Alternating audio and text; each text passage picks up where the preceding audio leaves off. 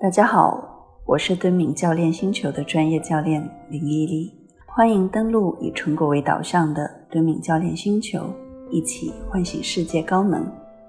今天阅读的内容是《高绩效团队教练》第十四章：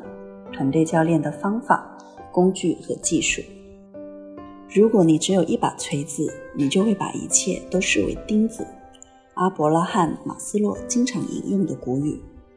教练团队时，所有工具都需要一位工匠来使用，或者有时候也需要一位艺术家。拥有一个装备精良的工具箱固然很好，但这不仅仅是尽可能多的参加研讨会、学习新方法的过程。沉迷于获得新的工具，会使我们忽视像所有工匠必须做到的那样，去学习、熟练使用我们已经拥有的工具。最终是我们的判断和基于经验的直觉，让我们去选择使用某个工具。克里斯汀·桑顿如何运用工具和方法？在这一章里，我将列出一些有用的方法、工具和技术，用于教练不同类型的团队和不同的团队情景。其中一些因为与特定的团队情景相关。已经在前面章节里有所提及。为了方便起见，我把它们分为三大类：探寻和诊断工具可以在 CID Clear 的模型中的前三个阶段运用，见第五章；用于团队探索个人和人际关系的心理测量工具；团队评估的问卷和工具，包括团队三百六十度调查反馈问卷；探索和行动技术。可以在 CID Clear 模型中探索和行动阶段运用，见第五章；也与五 C 模型的每一项关联，见第六章有概述。关注委任的引导流程，促进明确的方法，在共创部分用于探索团队动力和功能的体验式方法，促进更好的关联结的方法，支持团队进行核心学习的方法。团队教练的常见替代方法：欣赏式探寻、焦点解决法。然而，在分享这个工具箱之前，更重要的是要考虑一下使用这些工具的一些原则。克里斯汀·桑顿提出的七条明智的建议，强有力地说明了这些原则。记住，所有工具都只是开启团队成员间对话的一种手段。我会加上。或者他们与委任者或利益相关者之间进行的对话。工具的主要作用是给谈话提供一个结构，帮助人们在开始时感觉更安全，平衡风险和不适感，让不利的反馈不那么个人化，并使团队有目标感。我称之为针对一个问题创造一种共同语言。时间和背景的重要性。任何一个模型最终都是一种简化复杂现实的方法，以便让我们可以掌握并讨论这些现实。所以，选择一个足够简单并且可以被团队掌握和使用的工具，基于团队的情景思考这个工具可能带来的后果。工具来源于兼收并蓄，不拘泥于教练和管理文献。随时关注可能有用的东西，记住互联网搜索引擎的威力，建立你自己偏好的工具库。心理测量工具有许多有用的心理学工具，可以帮助团队了解每个成员的不同人格类型、偏好和世界观。下面是团队教练中广泛使用的一些工具：迈尔斯布里格斯类型指标 （MBTI）。这个工具被用于组织甄选、组织评估、个人教练和团队教练中。在团队教练方面，MBTI 可以用于帮助有冲突的团队以及那些将团队伙伴不同的应对方式和工作方式视作阻碍整体生产力的团队。团队 MBTI 测评结果的分析可以用来帮助该团队积极地运用大家的差异性。我们越来越多地发现，领导团队里大多数成员知道他们的 MBTI 类型。MBTI 是基于迈尔斯和布里格斯这对母女在20世纪50年代的研究。并在荣格关于人类人格类型的洞见上发展起来的。通过从人格的四个维度描绘个体的偏好，他们创建了一个囊括十六种人格的四象限系统：内向、外向、感觉、直觉、思考、情感、判断、感知。根据你在每个维度的偏好，可以知道你属于十六种人格类型的哪一种。应该注意到，这个模型有可供探索的更复杂的深度。每位团队成员可以在团队里分享自己的人格类型。团队教练可以帮助团队意识到大家的人格类型如何使他们看待同一问题，以及看待彼此的方式不同，从而使团队成员更多的尊重彼此的差异。并找到更好的方法运用这些差异。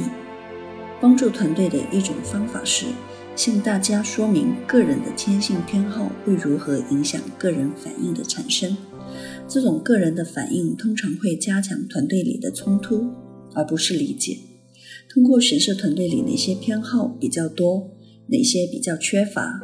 团队教练可以帮助团队探索这些偏好。对团队绩效的一些关键方面，如沟通、决策、问题解决，可能产生什么样的影响？在一些大型团队中，我们在地上画出这些维度，然后让大家站到地图上相应的位置。我们让相同类型的人讨论，然后在组里分享他们小组的特性。他们希望他人认可自己什么？他人最经常误解他们的是什么？他们认为这个团队如何可以最好的运用他们的独特性？这种空间地图的用处是使大家清晰地看到团队最主导的以及缺乏的人格类型。了解这种类型学的团队成员可被邀请到代表缺失的人格类型的位置上，描述他们从那个视角怎么看这样个团队。我曾在一个咨询团队里工作。这个团队里，除我之外的其他所有成员几乎都是外向、直觉、情感和感知类型，只有团队经理倾向于感觉和判断维度。这个练习使团队意识到，如果团队成员只是坐在那儿没完没了地讨论看待一个问题的各种方式，但从来不得出一个具体结论，那么团队领导者会很愤怒，而且。就算他们得出一些结论，他们往往也会频繁地重新审视这些结论。还有另外一些可以被采用的性格类型指标，包括曼弗雷德·凯兹德弗里斯的性格审查、贝克和考恩的螺旋动力、领导风格。研究不同领导风格的工具有很多，我知道以下工具可以帮助团队探索自己的不同领导风格。情景领导，探索任务和关系维度的领导者偏好，冲突风格，研究对待冲突的不同方式和反应，全球高管领导力，提供十二个领导行为维度的自我和三百六十度调查反馈，愿景，授权，赋能，设计和协同，奖励和反馈，团队建设，外部向导，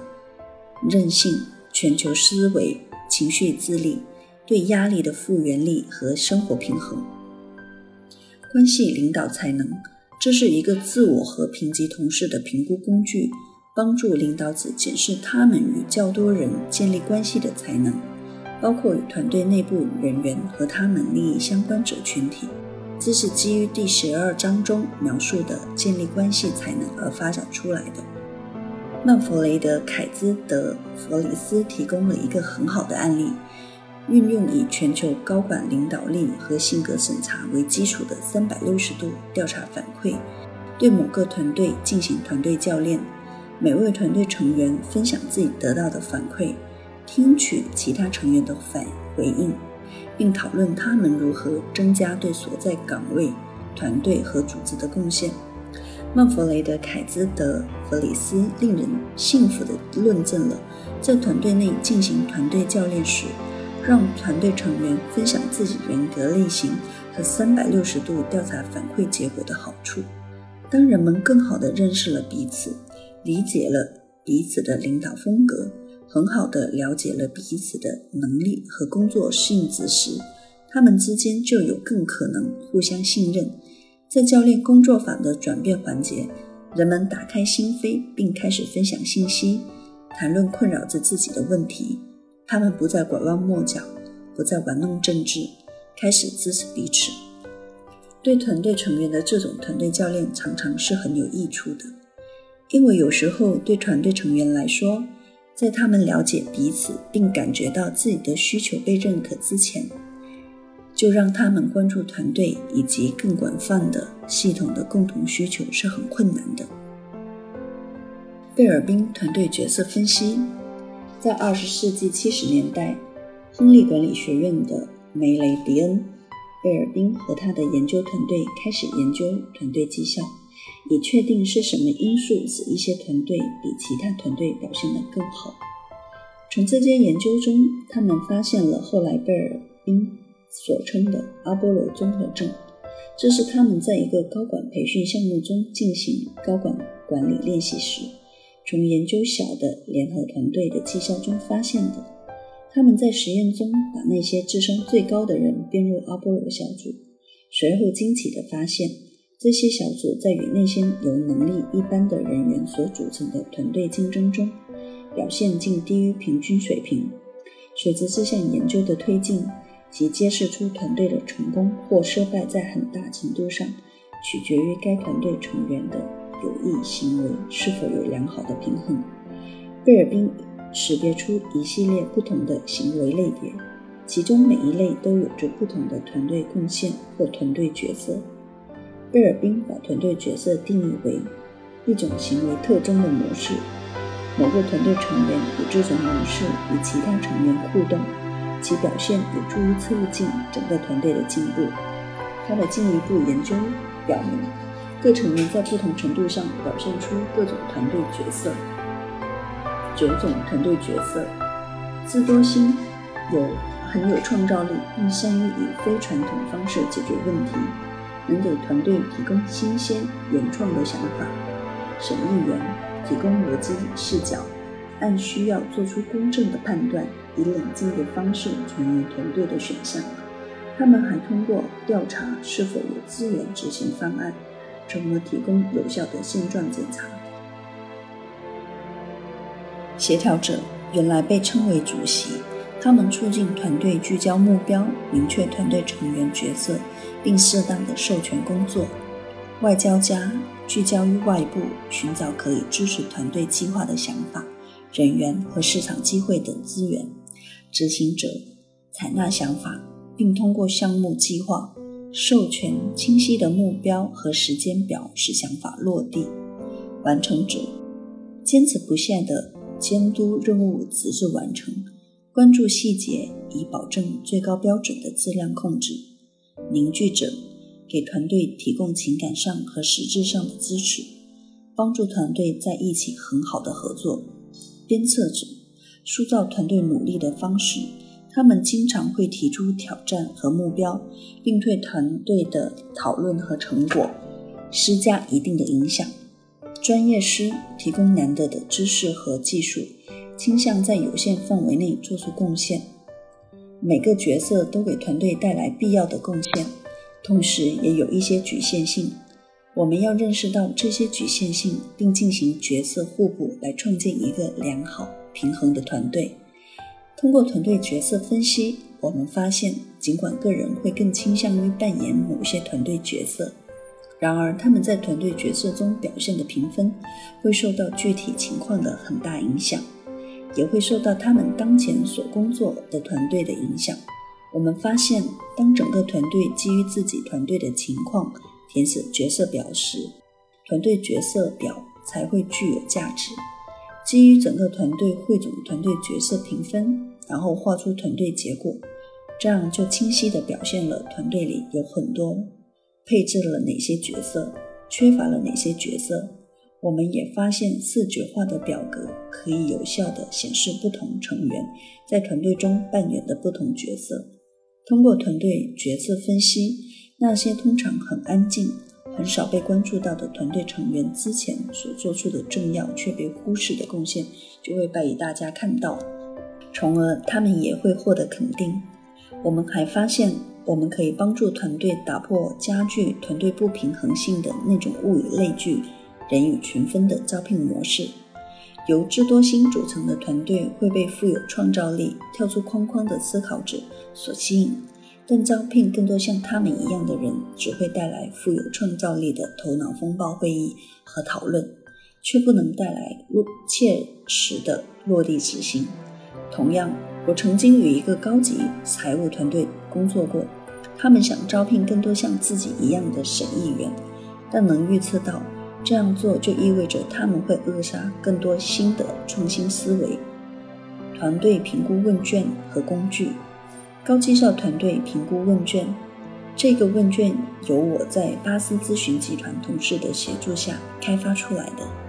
以对高绩效团队的研究为基础，还受到卡城巴赫、史密斯和韦泽曼等人的研究以及有关团队教练的研究成果的影响。巴斯咨询集团拥有这个问卷和数据库的版权。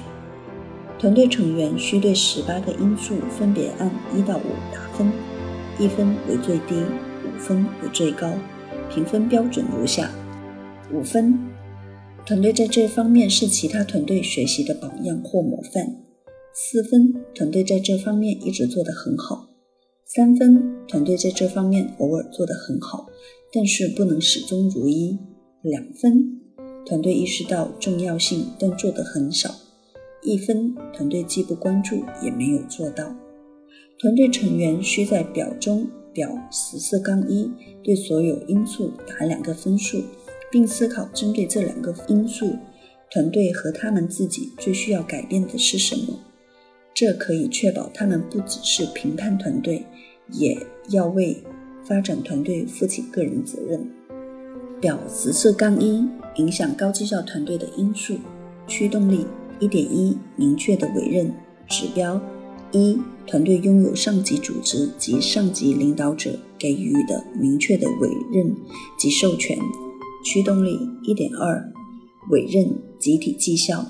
指标二，达成团队目标比达成个人目标更能得到认可和奖励。驱动力一点三，委任选拔指标三，团队成员的选拔标准是具有一系列必要的互补性技能。驱动力二点一，明确宗旨指标四，所有成员能清晰地描述团队整体宗旨，并对其拥有主人翁责任感。驱动力二点二，明确目标指标五，团队以高绩效的方式朝向大家共同认可的目标努力。驱动力二点三，明确行动指标六，团队承诺。采取明确的行动，并持续跟进。驱动力三点一，共创指标七，团队以清明晰和共享的方式工作。八，团队成员不只为自己的部分负责，更为共同目标而互相负责。九，团队保持高水平的士气和承诺度。驱动力三点二，在会议中共创指标十。每个人都全情投入，团队很好的利用了多元化。十一，产出成果比每个人自己能达成的都要更好。十二，会议结束时，团队成员感觉更加聚焦，获得了更多支持和动力。驱动力四点一，与员工连接。指标十三，团队成员作为变革领导者，能够促进各个阶层的员工积极投入。驱动力四点二，与利与利益相关者连接，指标十四，团队与所有重要利益相关者保持良好的关系，团队成员能够代表整个团队。驱动力四点三，与变化的环境连接，指标十五，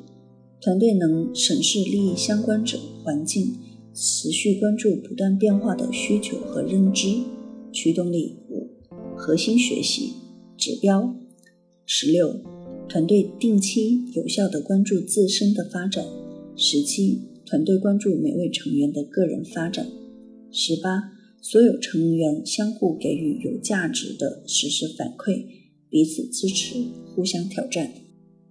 然后可以把团队评分收集起来，把每个因素的平均分和范围用视觉化的方式展示出来。团队可以看到关于当前能力和需要改变之处，每个人有什么不同的观点，这本身就会成为团队讨论的一个非常有创造性的焦点。除此之外，可以计算出五 C 模型的各项总分，把当前分数和目标分数都进行汇总。方法如下：把问题一到问题三的所有分数加在一起，除以团队中对此进行打分的总人数。然后再除以三，结果就是委任的得分。对问题四到问题六做同样的计算，得到明确的得分。对问题七到问题十二做同样的计算，这次除以团队人数后再除以六，得到共创的得分。问题十三到问题十五的分数除以团队人数之后再除以三，得到连接的得分。最后对问题十六到问题十八。运用同用的流程，得到核心学习的得分，这帮助团队关注到现状与期望之间的最大差距。这也可能是团队教练起到最大作用的地方。图十四杠一给出了一个团队的例子，这个团队认为在共创和核心学习方面的现状更加接近自己的期望，而在与利益相关者的连结或外部委任方面。现状与期望的差距则大了些，在明确方面，现状和期望的差距小一些，但也还是很明显的。团队讨论了总分之后，决定宣新人举办一个内部工作坊，明确团队自己认为的使命，然后再与董事会的非执行董事联合会对此进行探索，创造了一个更好的委任。在联合会议上，还进行了利益相关者分析，制定了一个计划者来加强连接。一旦团队认同了哪些变化维度对成功至关重要，他们就可以明确个人和集体需要改变的行为，以缩小现实与期望之间的差距。团队三百六十度调查反馈，这与团队成员的个人三百六十度调查反馈有根本的区别。这种方法用于获得团队的重要利益相关者对团队的反馈。巴斯咨询集团已经开发出一套在线的三百六十度高绩效团队问卷。团队要能够决定他们需要向哪些利益相关者寻求反馈。这些利益相关者可能包括给这个团队进行汇报的员工，经常与这个团队互相的组织中的其他部分。接收这个团队汇报的上级、客户、内部和外部合作方、供应商和其他外部机构、投资者和监管者。团队也可以通过访谈自己所选定的利益相关者来收集反馈。有效的问题包括：从这个团队获得的最令你欣赏和珍视的是什么？这个团队最令你失望的是什么？你希望这个团队有什么改变？你最欣赏和最在意这个团队与你连接互动的何种方式？你最不喜欢团队如何与你连接互动？你希望这个团队在与你进行连接互动方面做出什么改变？这些问题也可以用打分来衡量。邀请利益相关者对他们所体验到的连接互动方式和结果进行满意度打分。通常最有用的方式是针对开放式问题收集定性的回答，同时也收集定量的分数，以便于用图表来表示。尤其是如果一年后进行再次评估，这种方式可以帮助追踪团队的进步或退步。描述词分析，我曾在很多组织里问过这个问题：你如何把来自客户反馈？员工态度调查、新闻分析、监管者与公司分析师的报告以及投资者反馈的数据联系在一起。目前为止，我还没有得到完全满意的回答。但是我反谈过的几乎所有高管都认为这是一个重要的问题。一位 CEO 回答道：“如果我们能整合所有的反馈，我们就会有一个强有力的俯瞰视角，从而转变我们引导组织的能力。但不幸的是，在大多数组织里，销售部门管理客户反馈，市场部门管理新闻分析，人力资源部门管理员工态度调查，公司事务部门管理投资者反馈，而财务总监管理分析师和管理者的。和监管者的报告，把多个利益相关者的看法综合起来，可以为组织在绩效和价值创造方面的变化提供一种有价值的中间过程的评估。二十世纪九十年代，我开发了一种方法，可以从广泛的利益相关者那里收集并整合对组织及其集体领导力的三百六十度调查反馈，如图十四杠二所示。这种方法从分析以下要素开始，如图十四杠二所示。这种方法从分析以下要素开始：A. 组织文献、年度报告、使命陈述、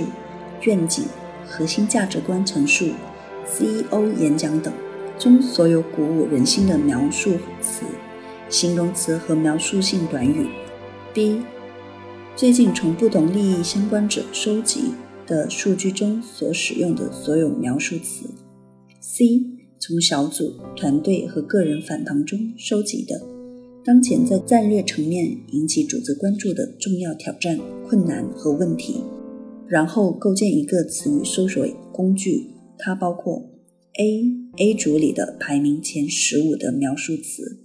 ，B 组里的排名前十五的描述词，我们词库里排名前十五的描述词。这些词反映出 C 组里收集到的关键的主要问题和困境。词语搜索是三百六十度调查反馈问卷的一部分。问卷发给选定的利益相关者代表，要求他们用下划线划出他们认为最能反映组织现状的三个描述词，同时用圆圈圈出他们希望在两三年后能够用以描述组织的三个描述词。通过这种快速收集的数据，能生成一个定量的排序表，显示被划出最多的符合对现状认知的描述词，以及被圈出最多的代表对未来期待认知的描述词。识别目前的描述词，当他们提到以下词时，组织、组织的领导力，识别以下各方使用的描述词。客户、投资者、合作伙伴、媒体分析师、员工，确定目标，识别出以下描述词：目前在使用，你希望继续使用的；目前没有使用，你希望使用的；确定评估周期，最终跟进。有时我们会就人们如何看待组织的领导力做一类似的词语搜索。这样可以明显地显示出，在组织完成转变之前，领导文化需要做出的转变，以使人们对组织的认知朝期望的方向发展。这个结果可以记录在一个实时跟踪表中，用于定期检视进展。做法是将划线最多的十个描绘词和圈出最多的十个描述词，构建成较短的词语搜索表。整合到当前所有利益相关者反馈机制当中。前不久，我们合作的一家英国大型财务组织，想从当时被公众认为的官僚主义的英国的一成不变的，改变为具有领导力的欧洲的创新的。他设计了文化变革和领导力发展流程，以达到达成创造转变的目标。在接下来的三年里。每个利益群体相关都报告说，他们是如何感知到了这家组织及其领导力的转变，看到它正在朝所期望的愿景前进。今天的阅读内容就到这里，我是敦敏教练星球的专业教练林依丽，感谢您登录以成果为导向的敦敏教练星球，一起唤醒世界高能。我们明天继续阅读。